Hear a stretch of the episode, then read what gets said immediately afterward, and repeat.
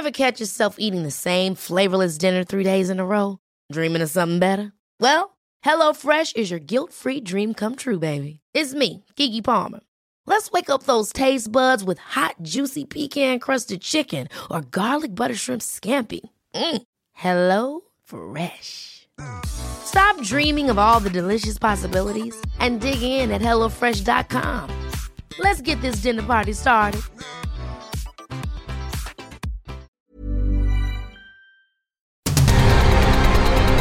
El Heraldo Radio presenta Cámara de Origen. Un espacio para enterarnos del trabajo de las legisladoras y legisladores en los Congresos de México.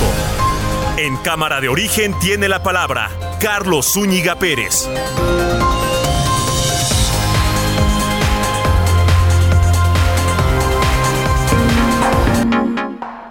Muy buenas tardes, muy buenas tardes, siendo las 16 horas en punto de este miércoles 3 de agosto del año 2022, a nombre de Carlos Zúñiga, titular de este espacio, le saluda esta tarde su servidor y amigo Isaías Robles, quien le pide que nos acompañe a partir de este momento y hasta las 5 de la tarde para dar un repaso por la información más relevante que se ha generado durante las últimas horas, poniendo énfasis, por supuesto, en el ámbito legislativo. No por ello vamos a dejar de lado otras informaciones muy importantes. Y de esta manera, pues abrimos la sesión de este miércoles. Hay quórum en nuestro equipo de información y producción, así que está todo listo para poder llevarle a usted toda la información. Por lo pronto vamos a escuchar estas voces que han participado en el debate público de este miércoles 3 de agosto. Iniciamos Cámara de Origen.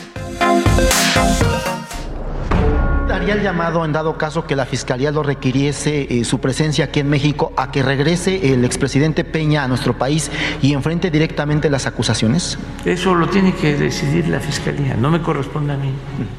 Eh, y no es mi fuerte la venganza. Y no solo es el expresidente Peña, es también el expresidente Calderón. Si no, yo hubiésemos presentado denuncia en contra de Calderón o contra de Fox o de Cedillo, de de algunos de ellos yo ya las presenté cuando estaba en la oposición. Acuérdense de que el día 15 de septiembre es el grito, sí voy a tener invitados. Voy a invitar al hijo de Martin Luther King y a su familia. Estamos ahorrando porque pobreza franciscana alcanza para que haya alegría y felicidad en nuestro pueblo.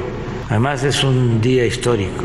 Van a estar con nosotros antes y después del grito los Tigres del Norte. Marcelo Ebrard. Solo basta con revisar lo que fue el debate en esa época. Y México les dijo que no.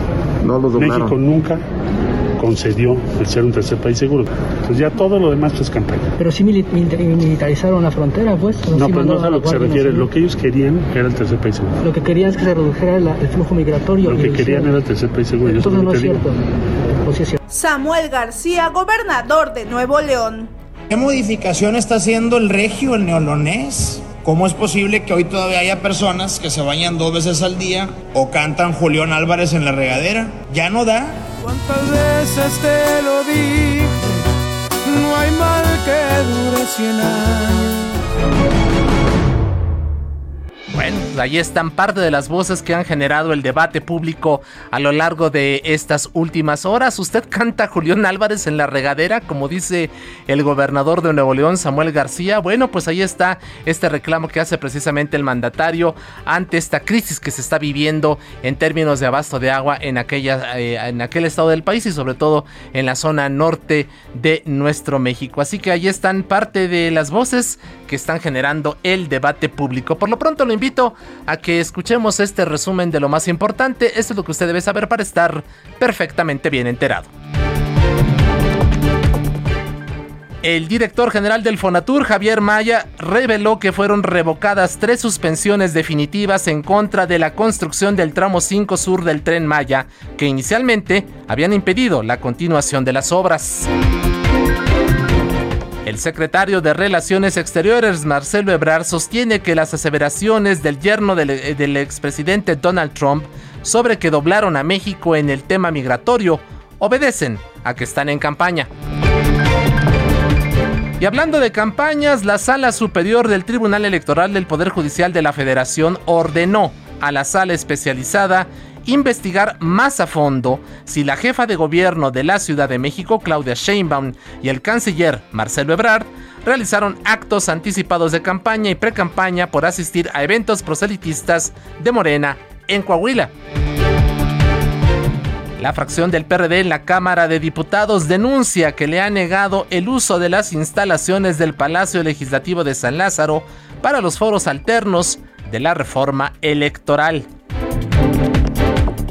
El presidente Andrés Manuel López Obrador nombró a Asael Ruiz Ortega como titular del órgano administrativo desconcentrado Prevención y Readaptación Social, en sustitución de José Ángel Ávila Pérez, quien estará a cargo en otra encomienda. El periodista Ernesto Méndez, director del medio local Tu Voz, fue asesinado anoche en el municipio de San Luis de la Paz, en el estado de Guanajuato. Nueve mineros quedaron atrapados tras el colapso de un pozo de carbón en la localidad de Villa de Agujita, en el municipio de Sabinas, en Coahuila. Son las 4 de la tarde con 5 minutos. En Soriana, compra uno y lleve el segundo al 70% de descuento en todo Colgate, Caprice, Optims, Palmolive, Speed Stick y Estefano. Sí, lleve el segundo al 70% de descuento. Soriana, la de todos los mexicanos. Agosto 4, aplicadeos, jabones, champús y fijadores. Aplican restricciones. Válido solo en Hiper y Super. De pleno al debate en esta Cámara de Origen de este miércoles 3 de agosto del año 2022. En la Cámara de Diputados avanza la propuesta para crear un sistema de registro de información de medicamentos en México con el objetivo de tener un mejor control y evitar el desabasto. Para hablar de este tema, vamos a conversar y tenemos ya en la línea telefónica a la diputada de Morena, Patricia Armendáriz, a quien saludamos con mucho afecto. Diputada, bienvenida, muy buenas tardes, gracias por estar aquí en Cámara de Origen. Gracias, muchísimas gracias por invitarme. Oiga, diputada, hemos sabido que usted ha dado seguimiento puntual al tema del desabasto de medicamentos en nuestro país y que usted en buena medida contribuyó en la creación de esta iniciativa. Platíquenos de entrada cuál es el diagnóstico actual de la situación de abasto y desabasto de medicamentos en México. Pues realmente lo que ha pasado es que eh, históricamente, porque esto no es nuevo y se ha acentuado más ahora con las medidas del presidente, históricamente ha habido un desabasto de medicamentos en todas las eh, distribuidoras, todos los hospitales del servicio de salud, históricamente. Pero ahora se hizo muchísimo más evidente porque por las medidas tomadas por el presidente de concentrar las ventas, eh, digo, perdón, las compras y en cierta manera también la distribución. Entonces, eh, básicamente yo me di a la, tarea de encontrar cuáles son los orígenes del desabasto crónico en México y estuve auditando varias eh, solicitudes de, personas en las redes que me dicen a mí no, a mí nada más me surtieron dos a mí no, no, me llegó este hay asociaciones que están constantemente mandando a las redes el desabasto nacional eh, estuve de hospital en hospital, tipos de hospitales, etcétera, y realmente lo que me encontré fue que es un problema de carácter múltiple, que se remonta desde la pura, la, sola planeación, que en cierta manera no se hace de una manera homogénea y puede ser, puede prestarse a muchísimos errores de planeación que después dan errores en desabasto en el sentido de que pues no, no pedí lo suficiente. Eh, la parte de las compras está muy fragmentada. Em, los estados compran, el INSABI compra eh, principalmente, eh, el IMSS compra, y de, esa manera, al, cada uno ejecutar sus compras sin ninguna pues metodología y sin ninguna rastro de si efectivamente compraron, si no compraron, principalmente los estados. O sea, los estados, la fragmentación es el número de estados que tenemos. Entonces, no sabemos si todos cumplen con comprar los medicamentos de acuerdo con los presupuestos que reciben. Eh, de ahí también se presta también a muchísimo problema de desabasto a nivel estatal. Y la gente cree que es un problema federal cuando en realidad la mayoría de los problemas vienen de carácter estatal.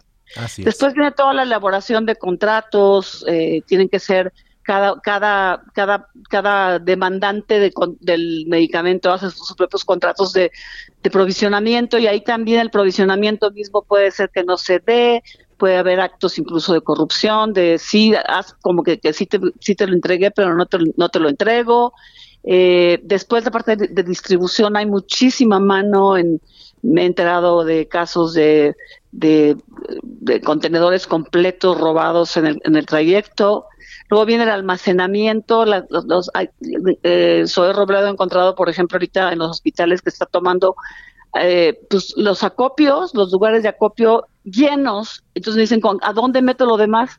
Y están llenos de cosas que obsoletas, que ya no sirven. Caducos. Ahí hay otro problema, ¿no? Uh -huh. Y luego a la hora de la distribución de los medicamentos también hay ciertos anomalías, como, a ver, fírmame aquí eh, tus cinco recetas, pero fírmame por cinco y te doy tres nada más.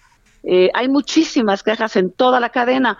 Entonces, lo que yo estoy proponiendo es que cada integrante de la cadena de abasto de medicamentos de México, llámese Estado, llámese Federación, llámese hospitales, todos entren a un sistema de registro, porque como hoy en la mañana decía mi compañera eh, de la presidenta de la Comisión de Seguridad, si no podemos encontrar a dónde quedó la bolita, si no podemos medir, no podemos remediar.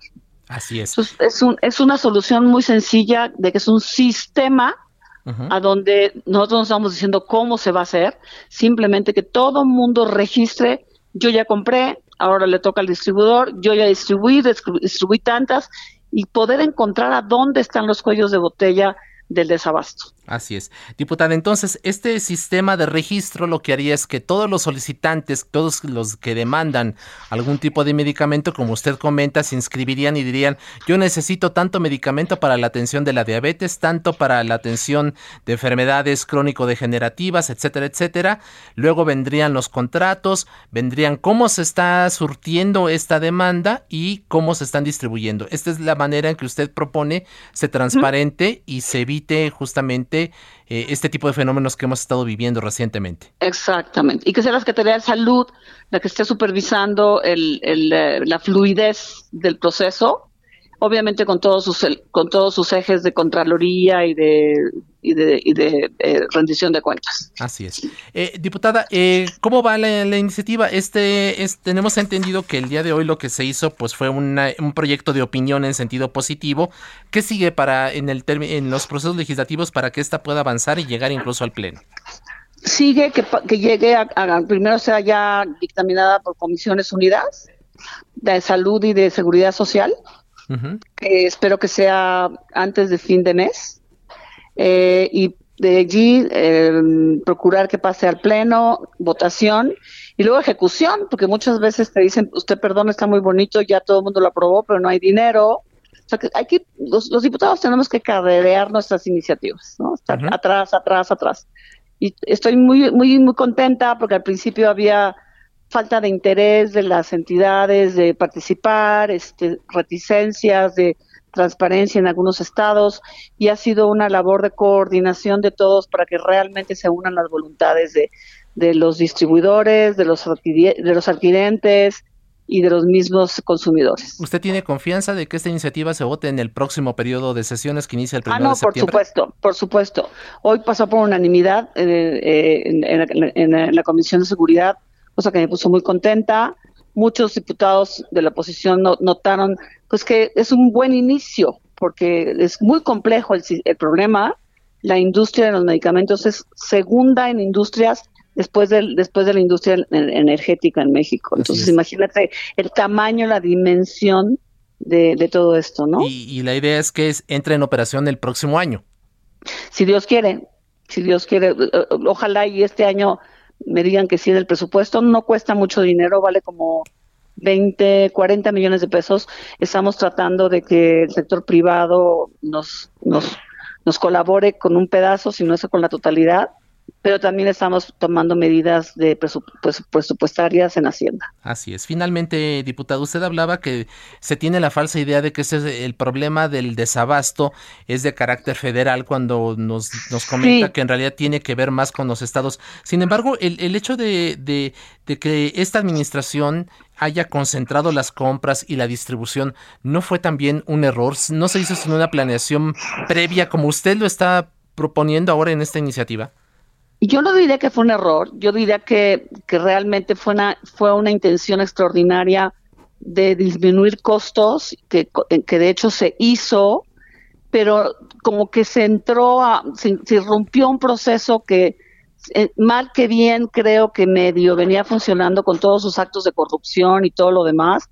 Entonces, pues obviamente es una, es una, es un acto disruptivo, revolucionario, pues que tocó todas las esferas y de los intereses, tanto de algunas personas interesadas en que no funcionara, eh, pero principalmente lo que yo he encontrado es, ha sido que hay mucha diversidad en el, la calidad del servicio de provisionamiento de medicamentos en cada estado. Hay estados que se jactan de que ellos se encargan de tener el 100% de abasto y hay, estados en que se sabe perfectamente bien que no les importa la vida, la vida de los humanos. Así es, diputada Patricia Armendáriz, pues muchas gracias por conversar aquí en Cámara de Origen. Estaremos pendientes del desarrollo legislativo de esta iniciativa y por supuesto de su aprobación ante el Pleno y de su puesta en marcha. Gracias por lo pronto, un enorme abrazo. Muchísimas gracias por tenerme. Gracias a la diputada Patricia Armendáriz de el Partido Morena. Vamos ahora a otro asunto de la agenda legislativa de este día. La fracción del PRD en la Cámara de Diputados denunció que le han negado así como usted lo escucha, negado el uso de las instalaciones del Palacio Legislativo de San Lázaro para los foros alternos de la reforma electoral. Usted sabe, desde hace algunas semanas ha iniciado eh, Morena una serie de discusiones, un parlamento abierto en el que no está participando Va por México, es decir, PRIPAN PRD, ellos organizaron por su propia cuenta una serie de foros que iniciarían el próximo viernes, pero resulta que no tienen espacio para poder realizarlos y para ello damos voz ahora a la diputada Elizabeth Pérez, ella es vicecoordinadora del PRD allá en San Lázaro. Diputada, bienvenida, muy buenas tardes. Hola Carlos, Gracias, gracias a ti y a todo tu auditorio. Buena tarde. muchas gracias. Eh, le saluda a su servidor Isaías Robles. Carlos está eh, estará estos días fuera. Diputada, eh, discúlpame Isaías. No se preocupe. Diputada, este, a ver, explíquenos cómo cómo es que les están negando la posibilidad de, de usar las instalaciones para realizar estos foros. Pues mira, de hecho, como legisladores, legisladoras, tenemos la posibilidad para el buen ejercicio de nuestro encargo de solicitar las instalaciones de la Cámara de las y los Diputados para llevar a cabo nuestras actividades legislativas, estemos dentro o no del periodo ordinario de sesiones. eh, como fracción parlamentaria del PRD, pero sobre todo eh, con esta parte de comunicación que tenemos en la coalición Va por México, así como lo anunciamos eh, en días pasados en una conferencia de prensa, estamos de manera eh, conjunta armando una suerte de foros de discusión que tienen que ver con la construcción de la democracia y la defensa de las instituciones. fuera de lo que tiene que ver con el Parlamento abierto, que fue aprobado, pero además es llevado a cabo por la mayoría oficialista de la Cámara de las y los Diputados. En ese contexto y en el uso exclusivo de nuestra atribución como legisladores, como legisladoras, es que solicitamos espacios dentro de la Cámara de las y los Diputados para llevar a cabo nuestros foros, insisto, de construcción de la democracia y defensa de las instituciones. Eh, y hoy tenemos, eh, ayer incluso nos convocaron a Junta de Coordinación Política, a través más bien de los espacios de Junta de Coordinación Política administrativos a una reunión a donde nos pusiéramos de acuerdo en qué espacios se pudieran proporcionar para llevar a cabo esta suerte de foros y sobre todo poniendo atención que estamos invitando a ciudadanos, ciudadanas que han construido la democracia desde su origen, ex magistrados, ex consejeros del INE, ex consejeros del IFE, actualmente también consejeras, consejeros del INE, de los soples, eh, así como integrantes de tribunales electorales locales, eh, ciudadanía en lo general, a participar en este foro que así se llama, Construcción de la Democracia y Defensa de las Instituciones. Y hoy nos encontramos después de haber llevado a cabo esta reunión en donde medianamente nos pusimos de acuerdo para que la Cámara de las y los Diputados nos ayudara en el ejercicio de nuestro encargo, como es su deber administrativo.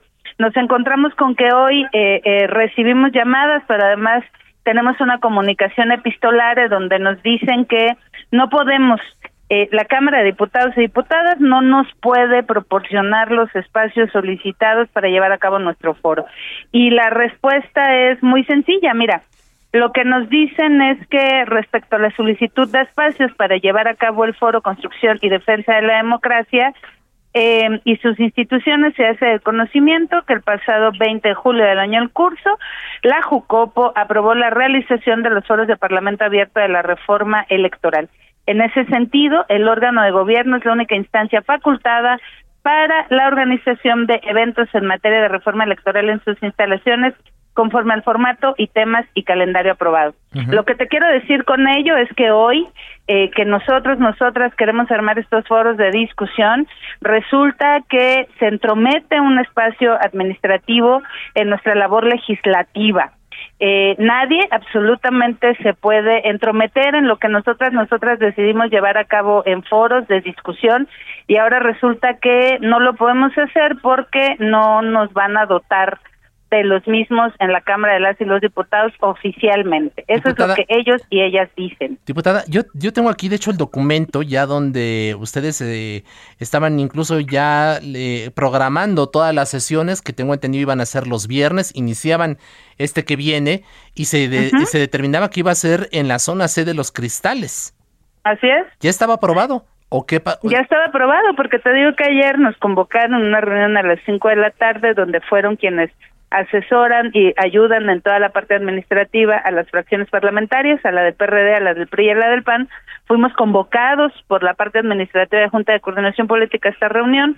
Incluso se le informó a la Secretaría General de la misma para que ahí se pudiera dotar de todos los aditamentos necesarios y pertinentes en cuanto a espacios y todo lo que se fuera a ocupar en los mismos foros y nos dicen que no. Pero mira, debo decirte que como hoy lo expresamos, los foros se van a llevar a cabo dentro de la Cámara de las y los Diputados.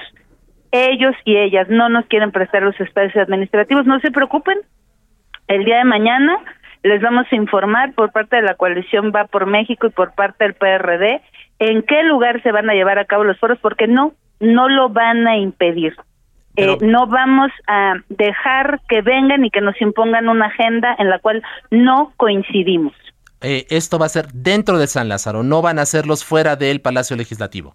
Nosotros, nosotras no nos vamos a salir del espacio a donde legislamos. Nuestra responsabilidad es tener foros para la discusión de la ciudadanía. Probablemente en otro momento tengamos esta posibilidad de salir de la Cámara de las y los Diputados, pero hoy no. Hoy tenemos una convocatoria hecha, hoy tenemos por personas que son ponentes eh, acreditados, pero además también ya muy confirmados para la realización de estos foros y no nos van a detener, que les quede claro. No, ¿Nos puede anticipar dónde se realizarían o están analizando todavía los espacios? Estamos viendo eh, el tema de los espacios de manera interna en las tres fracciones parlamentarias, en donde los podemos llevar a cabo. Eh, probablemente tengamos que modificar alguna condición de número de personas asistentes, más no en ponentes, pero eso no significa que nos vamos a detener. Vamos a ejercer nuestra labor legislativa aún a pesar de la decisión que tome la parte administrativa de la Junta de Coordinación Política y, por supuesto, la Secretaría General de la misma Cámara de las y los Diputados. Mañana ustedes darán a conocer las sedes. Es correcto, mañana daremos a conocer la sede. Lo que te puedo decir es que es dentro de la Cámara de las y los Diputados. Así es. Diputada, eh, finalmente, de manera muy rápida, eh, eh, le, comento que tenemos aquí ya el, programa, pero por ejemplo, para el día 18 está citado el consejero presidente del INE, Lorenzo Córdoba. ¿Algunos otros ponentes que nos pueda comentar para que nuestro público tenga un conocimiento de quiénes participarán en estos foros alternos? Sí, es correcto. Mira, el día 18 está confirmado el consejero presidente del Instituto Nacional, Electoral.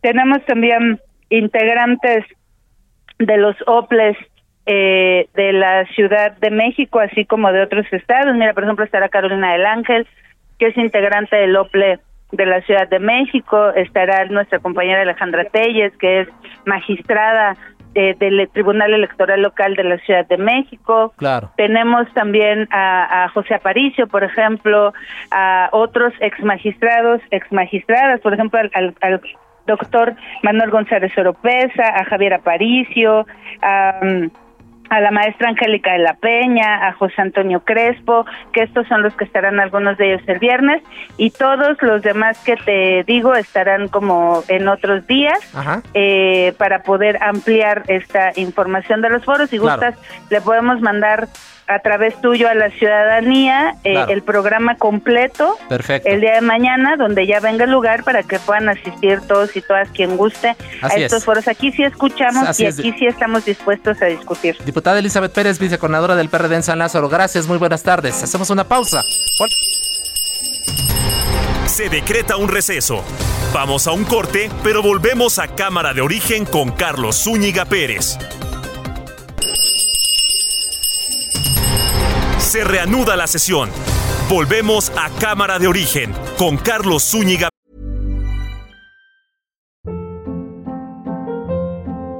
Hold up. What was that? Boring. No flavor. That was as bad as those leftovers you ate all week. Kiki Palmer here, and it's time to say hello to something fresh and guilt-free. Hello Fresh. Jazz up dinner with pecan-crusted chicken or garlic butter shrimp scampi. Now that's music to my mouth. Hello Fresh. Let's get this dinner party started. Discover all the delicious possibilities at HelloFresh.com.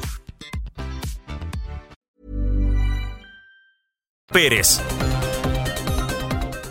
Lo mejor de México está en Soriana. Aprovecha que el jitomate guaje está a 9.80 el kilo. Sí, a solo 9.80 el kilo. Y la manzana Red Delicious a 29.80 el kilo. Sí, a solo 29.80 el kilo. Martes y miércoles del campo de Soriana. Solo 2 y 3 de agosto. Aplican restricciones. Válido solo en Hiper y Super.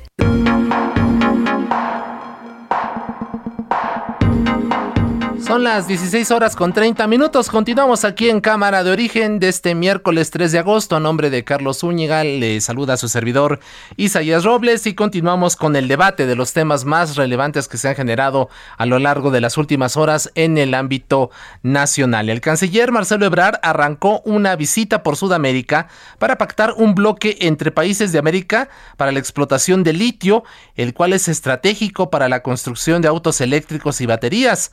Al ser entrevistado en Palacio de Minería, Ebrard dijo que si América Latina se coordina, Argentina, Chile, Perú, Bolivia y México tendrían más del 65%, pues, perdón, 65% de litio de todo el planeta, que es uno de los minerales estratégicos para el futuro. La primera parada de Ebrard será en Bolivia, el cual es uno de los países que tiene las reservas más grandes de litio en el mundo, y por otra parte el canciller rechazó que el gobierno de Donald Trump haya doblado al gobierno mexicano en materia migratoria, como afirma en su libro Jared Kushner, yerno del expresidente estadounidense Donald Trump. Así lo dijo. Solo basta con revisar lo que fue el debate en esa época. Y México les dijo que no. No lo México nunca concedió el ser un tercer país seguro. Entonces ya todo lo demás es campaña. Pero sí militarizaron la frontera, pues. No, pero no es a lo que se refiere. Lo que ellos querían era el tercer país seguro. Lo que querían es que se redujera el flujo migratorio. Lo que querían era el tercer país seguro. Entonces no es cierto. Y bueno, ahora para alusiones personales hacemos contacto con mi compañero Misael Zavala, reportero de Heraldo Media Group. hay información de que el, gobierno entregó ya al Congreso el informe sobre la visita oficial del presidente López Obrador a su homólogo, el presidente de Estados Unidos, Joe Biden. Misael, ¿qué tal? Bienvenido, muy buenas tardes. Buenas tardes, Isaías. Buenas tardes al auditorio. Efectivamente, pues hoy la Comisión Permanente del Congreso de la Unión recibió ya el informe sobre la visita oficial que hizo el presidente Andrés Manuel López Obrador a su homólogo de Estados Unidos, Joe Biden, el pasado 12 y 13 de julio, en el que se omitió, en este sentido, pues, el número de visas de trabajo que exigió la Administración Federal mexicana para migrantes mexicanos y de Centroamérica. Este documento dirigido a la presidenta de la mesa directiva del Senado, Olga Sánchez Cordero, está firmado por el canciller Marcelo Ebrard y contiene los acuerdos de los presidentes de ambas naciones sobre todo en materia de seguridad, de migración y comercio exterior. En el informe de tan solo 24 páginas se ratifica que para el gobierno de México la base de la competitividad de América del Norte es el tratado entre México, Estados Unidos y Canadá. Asimismo se resalta eh, pues el entendimiento sobre la migración en el que se subraya que ambos gobiernos buscan combatir a los multimillonarias industrias criminales de contrabando que se aprovechan de los migrantes. Incluso la administración del presidente López Obrador indica que la Fiscalía General de la República y los departamentos de justicia, de seguridad interior y de Estados Unidos están coordinando para combatir ese ilícito y todo aquello que pone en peligro las vidas de los migrantes. Isaías, también te comento que hoy mismo, eh, pues eh, con el voto en contra de la oposición, la Comisión Permanente del Congreso ratificó el nombramiento de Eduardo Villegas Mejías como embajador de México en Rusia. En la sesión ordinaria de la permanente se sometió a votación la propuesta del presidente Andrés Manuel López Obrador. En esta discusión de la ratificación, que incluyó a nueve oradores, estuvo enmarcada por la carrera profesional de Eduardo Villegas, ya que él no es, eh, no tiene carrera en el servicio exterior mexicano, únicamente tiene un doctorado en filosofía, es lo que resaltaron los eh, senadores de la oposición y por tal motivo pues rechazaron esta ratificación. Sin embargo, pues Morena y sus aliados hicieron eh, pues la planadora como es eh, costumbre y ratificaron ya al nuevo embajador de México en Rusia. Isaías, hasta aquí la información. Pues muy ¿no? Este, Misael, porque efectivamente la situación no está como para improvisar embajadores en, en regiones donde pues está la atención mundial. Exactamente, pues es lo que decía el senador Emilio Álvarez y Casa, no es momento de llegar a aprender a la embajada de México en Rusia, por lo que se necesita una persona que pues tenga experiencia, sobre todo en el servicio exterior mexicano, también que hable ruso y pues que eh, tenga ya bastantes años de carrera profesional. Así es. Misael, muchas gracias, buena tarde. Gracias, buena tarde, Isaías. Y siguiendo con información del Senado, se está, eh, se está realizando allá una exposición más cerca de ti del Ejército y las Fuerzas Armadas de nuestro país. Al respecto, esto dijo la presidenta de la mesa directiva del Senado, Olga Sánchez Cordero. El Ejército y la Fuerza Aérea Mexicanos han respondido pronta y eficazmente en la atención de desastres, en la atención de la pandemia, en la distribución de apoyos a las comunidades más pobres de nuestra nación, en asegurar el abasto de gasolina ante el acoso de la delincuencia, en el reto de construir una alternativa aeroportuaria segura para las necesidades contemporáneas de nuestro país, en el resguardo de la paquetería electoral, en la seguridad física de las instalaciones estratégicas, en la puesta en marcha de la parte operativa de la Guardia Nacional y en muchísimas otras labores en las que las instituciones civiles han sido desbordadas, pero que en las que resulta vital para la nación que el Estado se haga presente. Bueno, vamos a otros asuntos. Con el apoyo de tres diputados del Partido Acción Nacional, el Congreso de Veracruz, de mayoría morenista, aprobó reformas a la constitución local que permitirán a Rocío Nales, secretaria de Energía, que pueda ser candidata a la gubernatura en 2024, pese a haber nacido en Zacatecas. Se encuentra en la línea telefónica el diputado Hugo Saavedra, él es diputado local del Partido Acción Nacional, que apoyó esta iniciativa. Diputado, bienvenido, muy buenas tardes, gracias por estar con nosotros. Muy buenas tardes, muy buenas tardes. Gracias por tu invitación. Aquí a tus órdenes y a las de tu auditorio. Claro, gracias, diputado. Eh, ¿Por qué eh, avalaron eh, esta iniciativa que, según tenemos entendido, el Comité Ejecutivo Nacional del PAN les había pedido que no, que no le dieran luz verde? Mira, esta es una iniciativa, creo que hay desinformación. Esta iniciativa es, un, es una homologación de una ley que está vigente a nivel federal desde 1987. Y dice a la letra que solo podrá ser gobernador constitucional de un Estado un ciudadano mexicano por nacimiento o nativo de él con residencia efectiva de no menor de cinco años. Eh, entonces, eh, yo creo que nada más se homologó con la ley federal. Y pues, mira, independientemente de eso, yo creo que es un derecho humano, es un derecho político el estado de Veracruz lamentablemente tiene muchísima gente en Estados Unidos, allá no podemos hablar de derechos políticos, porque desgraciadamente están de manera ilegal, pero en la frontera, en Tamaulipas, en Monterrey, en Tijuana, hay colonias enteras de veracruzanos y creo que no les deben de quitar sus derechos políticos. Y hay mucha gente que ha vivido en otros estados. Yo en lo personal he vivido en los estados de Jalisco y en otros estados, en Tabasco, en Chiapas, y creo que por el hecho de ir a participar en una sociedad, a pagar impuestos, a producir, a ser parte de la de la actividad buena en un estado, tenemos nuestros derechos. Sí y los tenemos que hacer vigentes. Es parte de, esa misma dinámica de que estemos en, en otro estado, ¿no? Claro, diputado, a ver, se reformó el artículo 11 para reconocer como veracruzano a quien tenga un hijo que haya nacido en esa en esa entidad, tal como ocurre con Rocío Nale, cuya hija es Rocío Peña Nale y ella sí nació en Veracruz. ¿Es así? Mira, eh, la, la, la ley eh, le pusieron un nombre aquí, pero no yo, no, estoy viendo el tema de, de ponerle este nombre Nale. Yo creo que el Partido Acción Nacional tiene excelentes candidatos. Morena tiene sus candidatos, pero por alguien que ya se, que, que por algunos candidatos que ya se están promoviendo ya se le puso nombre. Esto no es un no es una ley que se llame Rocío Nale. No es, una, ley a modo, diputado, no es una ley a modo para facilitarle a, la secretaria que llegue a la, a la candidatura en 2024? Mira, yo creo que sería lamentable que dijéramos los que eh, salimos elegidos por Acción Nacional que ya es una candidata que nos va a ganar.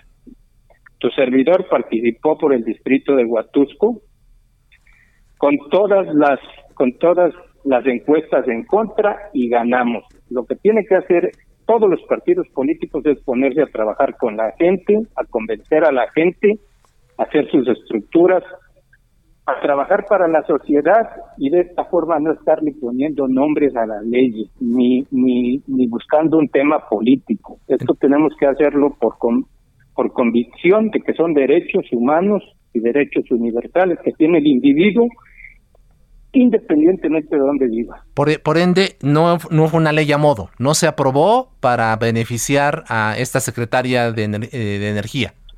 Yo no la veo así, ¿eh? Yo, yo he participado en dos elecciones con todas las encuestas en contra y afortunadamente nos han apoyado. Que le haya puesto algunas gentes esa, esa, esa, este, ese nombre ya es asunto de cada quien. Yo veo mucha gente positiva, mucha gente de lucha en el PAN, con buenas propuestas y creo que no debemos de estar temiendo este tipo de, situaciones, este tipo de, de, eventos. debemos de trabajar muy fuerte. ¿A quién ve usted como posible candidato del PAN a la gubernatura de Veracruz en 2024? ¿Irían en alianza? Mira, pues este, eso ya es un trabajo de las este, de, la, de los de la presidente del partido, de los acuerdos que lleguen. Yo como diputado local apoyaré en su momento a, algunos de los candidatos que sé que son que son que hay muy buenos candidatos en, en, todos los partidos en Acción Nacional hay muy buenas personas hay muy buenos candidatos como quiénes por ejemplo como quiénes pues hay varios no está este Julian Rementería están los Juniors está el doctor Joaquín Guzmán digo por por nombrar algunas gentes pero hay otros más que no llegan aquí a mi mente creo que creo que por, por personajes, por gente con capacidad, no paramos. Así es. Diputado, ¿teme usted la expulsión? Se dijo hoy en la mañana, Marco Cortés advirtió que usted, junto con los otros dos diputados del PAN que votaron a favor de esta iniciativa, van a ser expulsados, expulsados del partido. Mira, yo no temo porque yo no soy miembro de este activo de, del partido, soy un agradecido y, he trabajado muy fuerte con para el partido. Este, no temo a este tipo de, expulsiones. Creo que no harían bien porque las tres personas que están nombrando hemos ganado las elecciones, no somos plurinominales, somos gente de lucha, somos gente de estructura, de trabajo, este, para ganar votos y creo que están en todo su derecho de meter o sacar a diputados, pero yo creo que no haría bien, no ah. abonaría. Así es. Diputado Hugo Saavedra, diputado local del PAN en Veracruz, gracias por estar con nosotros esta tarde y seguimos en contacto. Muchas gracias a ti, a tus órdenes. Muchas gracias. El diputado Hugo Saavedra, junto con Otón Hernández y Nora Jessica Lagunes, fueron los tres diputados que avalaron esta iniciativa que eh, impulsó eh, Morena, PT y Partido Verde, que ya tenían 38 votos más de los tres del PAN, pues hicieron eh, la mayoría calificada necesaria para modificar la constitución de Veracruz. Y para continuar precisamente con este tema, establecemos ahora contacto con la diputada Lorena Piñón. Ella es diputada federal por el estado de Veracruz. Diputada periodista Lorena Piñón Rivera, ¿cómo está? Muy buenas tardes, bienvenida. Hola, ¿cómo estás? Muchas gracias. Primero que nada, un saludo a todos los radioescuchas. Muchas gracias, diputada. Su opinión sobre la llamada ley Nale, aunque el diputado Saavedra dice que no debiéramos de llamarla así. Qué risa. Eh, pues mira, eh, tal parece que así lo hicieron. Eh, es una reforma a modo. Yo, como lo decía, estoy súper en contra de, de este tipo de o sea, representa un golpe autoritario de Morena y sus aliados porque en lugar de elaborar leyes que benefician a los veracruzanos, hacen bodrios legislativos con dedicatoria para favorecer a la Secretaría de Energía de Gobierno Federal. O sea, eso es realmente eh, este un, una aberración, de verdad. O sea, aquí hay más de 8 millones de veracruzanos donde se encuentran grandes perfiles, Isaías, grandes perfiles con el talento suficiente como para gobernarnos entre nosotros sea, es algo terrible que, que Morena crea que, que, puede jugar con los veracruzanos y que dude de la capacidad de todos los veracruzanos. De aquí han salido hasta dos presidentes de la República. Es inaudito que se necesite a alguien de fuera para venir a gobernar Veracruz. O sea, por supuesto que los veracruzanos son muy inteligentes y por supuesto que, que, que en caso de que llegara a pasar, porque ahorita se va a los Recordemos que van a los ayuntamientos la iniciativa para que se someta a votación y pues en caso de que llegase a pasar, porque ellos con amenazas se manejan y todo, en caso de que llegase a pasar, eh, pues yo te digo que como veracruzana estoy muy indignada y así como yo he escuchado a mucha gente que, que, esta señora es una persona desarraigada de Veracruz, no nació en Veracruz y qué terrible que pues eh, se haga este trámite legislativo qué terrible que tengan que hacer esto para, para que alguien externo venga a querer gobernar nuestro estado. Yo creo que los veracruzanos ya tienen los ojos muy abiertos y no van a permitir que esto suceda. Diputada Piñón. Es, aberrante hasta para los mismos militantes de Morena. Yo creo que en Morena deben de tener algún, eh, en Morena en el estado de Veracruz, o sea, de verdad, si quien fue la idea, eh, es algo muy triste porque duda la capacidad hasta de sus mismos militantes de Morena. ¿Cree, usted que el diputado Sergio Gutiérrez Luna, quien también es eh, presidente de la mesa directiva ahí en San Lázaro y que anda pues muy activo queriendo la candidatura, puede impugnar esta decisión de Morena, de su partido? Bueno, eso ya eh, será decisión de, Sergio. Ya eh, la verdad que lo que hagan los demás diputados y más de ese partido lo desconozco. sin embargo, yo lo que pienso es que debe de haber alguien ahí con algún con con la capacidad y con perfil eh, para poder ser candidato o candidata eh, a la gubernatura y es inaudito que tengan que andar haciendo leyes a modo. Este, a ver, como veracruzana, de verdad, yo me declaro orgullosa de nuestra identidad.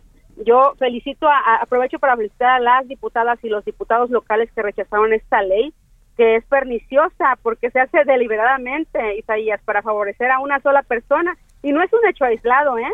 Antes ya lo hicieron con Paco Ignacio Taibo y ahora con esta señora que aspira a ser una candidata desarraigada en mi querido Veracruz, o sea, no permitiremos que llegue una una candidata mostrenca. Claro, eh, diputada, eh, platícanos cuál es el proceso legislativo que debe de, seguir esta iniciativa una vez aprobada ya por el Congreso de Veracruz. Usted nos dice se vaya a los ayuntamientos. ¿Cuántos votos se requerirían en los ayuntamientos para que fuese ya válida? Eh, mira, la verdad es que ahorita sé que por ahora el trámite legislativo va a los ayuntamientos. Lo que te decía yo que confío en que exista oposición en los cabildos para detener este atropello a los veracruzanos de carne y sangre. Pero si esto avanza, yo estoy segura que el voto popular no permitirá que una candidata zacatecana se convierta en gobernadora de Veracruz. Sería algo muy triste para el Estado y, pues más aún cuando hemos visto eh, los, nulos resultados desde la Secretaría. ¿no? Eh, es, es la mayoría de los ayuntamientos lo que se necesita, las, las dos terceras partes, y pues eh, no dudo que con amenazas como lo han estado haciendo eh, puedan puedan obtenerlo eh, pero aquí eh, nos veremos ya en el 24 y ahí es donde los veracruzanos decidiremos y sabremos que hay muchos veracruzanos con la capacidad para gobernarnos a nosotros mismos. Por último, diputada Piñón, ¿cómo ve el 2024? ¿Irían ustedes en alianza? ¿Hay nombres? ¿Quiénes podrían ser los abanderados del PRI, por un lado, o eventualmente de una alianza para poder enfrentar a, Morena? Hay grandes perfiles dentro de esta coalición. Eh, hasta ahorita lo que yo tengo entendido es que es que iremos en coalición. Ahí al interior de cada partido eh, se pondrán de acuerdo y bueno, eh, tenemos que fortalecer, en mi, en mi caso, tenemos que fortalecer a, al PRI desde adentro para poder eh, dar la batalla. Si es que nos corresponde la, la candidatura a la gubernatura, habrá que ponernos de acuerdo porque es en el 2024 y recordemos que hay otras elecciones en otros estados, entonces eh, lo que sí te puedo decir es que si, vamos en coalición firmes, fuertes con el liderazgo nacional de Alito Moreno y, y, bueno, pues aquí en Veracruz no será la excepción, aquí iremos también en, la coalición y respetaremos la decisión que se tome eh, eh, para de aquí al 24 y pues hay grandes perfiles, quiero decirte, tanto en el PRI como en el PAN como en el PRD. Entonces, ahorita que estamos eh, trabajando fuertemente esta esta alianza, eh, no dudo que salga el mejor o la mejor para ser candidato. ¿Usted, ¿usted se ve? ¿Usted aspira a la candidatura? Bueno, eh, dicen que político que respira aspira. Yo, por supuesto, que, que un sueño de cualquier veracruzano es gobernar su estado. Entonces, yo voy a hacer lo propio, eh, eh fortalecer a nuestro partido y, y pues trataré de ser la opción eh, idónea para que para que sea eh, la opción correcta para para que me escoja primero la, coalición y de igual manera para, para poder ganar aquí en el estado de Veracruz. Lorena Piñón, diputada federal del PRI por Veracruz, muchísimas gracias. Un abrazo, que estés bien, no me descarto jamás. Perfecto, diputada. Pues ya, ya lo escuchó usted, no se descarta como eventual candidata del PRI y de una coalición en Veracruz en 2024. Vamos a otros asuntos.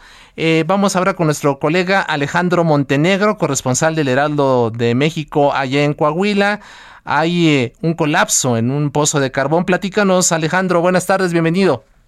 ¿Qué tal, Isaías? Muy, muy buenas tardes, te saludo con gusto desde Coahuila con este, bueno, pues este nuevo episodio eh, de, en la región carbonífera de Coahuila. Sabemos eh, cómo han ocurrido diversos accidentes mineros en los últimos años, el más eh, conocido de ellos en el 2006, el de Pasta de Conchos, y bueno, pues ahora hay un nuevo colapso de una eh, de un pozo de carbón, es en el municipio de Sabinas, precisamente en la región carbonífera, es un pozo que está ubicado en la localidad conocida como Villa de Agujita. Y bueno, pues el reporte se dio alrededor de las dos de la tarde, cuando bueno, pues presuntamente a, raíz de una inundación eh, se derrumba precisamente esta, eh, este pozo de carbón. Y bueno, pues el saldo preliminar que se ha dado a conocer por ahora es de nueve personas atrapadas, que están hasta este momento todavía no han sido rescatadas.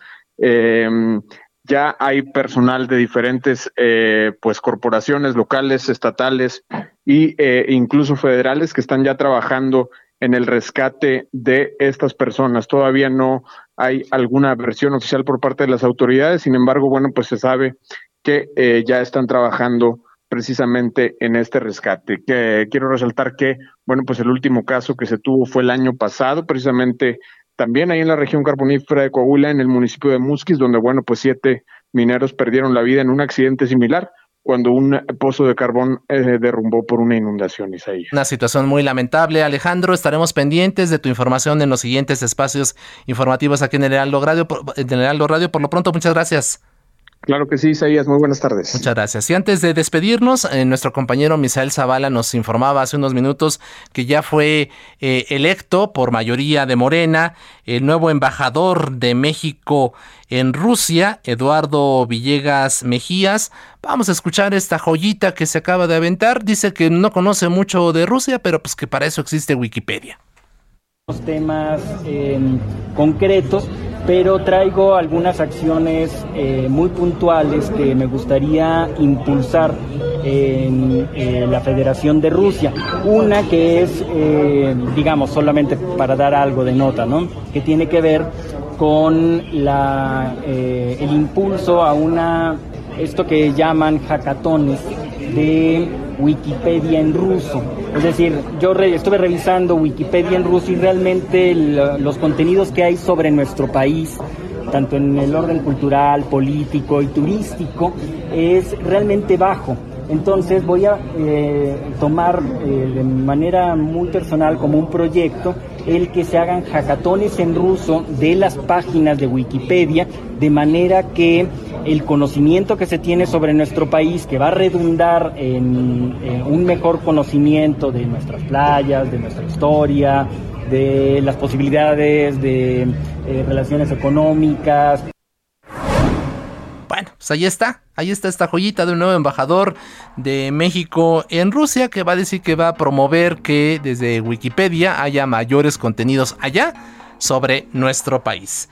Por lo pronto, llegamos al final de esta emisión de Cámara de Origen. A nombre de Carlos Zúñiga, titular de este espacio, les eh, despide de ustedes esta tarde su servidor Isaías Robles, pidiéndole que no sé, que continúe, por supuesto, en la señal del 98.5 de FM. Quédese con Javier Solórzano con el referente informativo. Y también agradecemos a todos quienes hacen posible este esfuerzo: Gustavo Martínez en Ingeniería, Alejandro Muñoz en Operación Técnica, Iván Marín en la producción, junto con Ángel Arellano.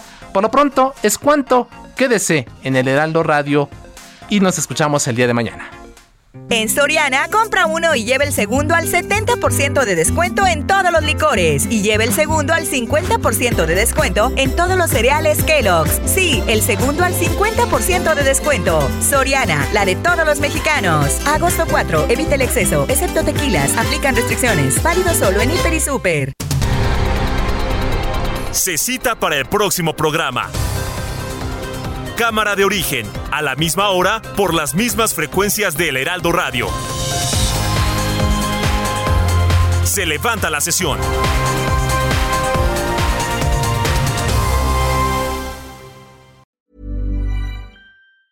Hey, it's Danny Pellegrino from Everything Iconic. Ready to upgrade your style game without blowing your budget? Check out Quince. They've got all the good stuff shirts and polos, activewear, and fine leather goods all at 50 to 80% less than other high-end brands. And the best part? They're all about safe, ethical, and responsible manufacturing. Get that luxury vibe without the luxury price tag. Hit up quince.com slash upgrade for free shipping and 365-day returns on your next order. That's quince.com slash upgrade.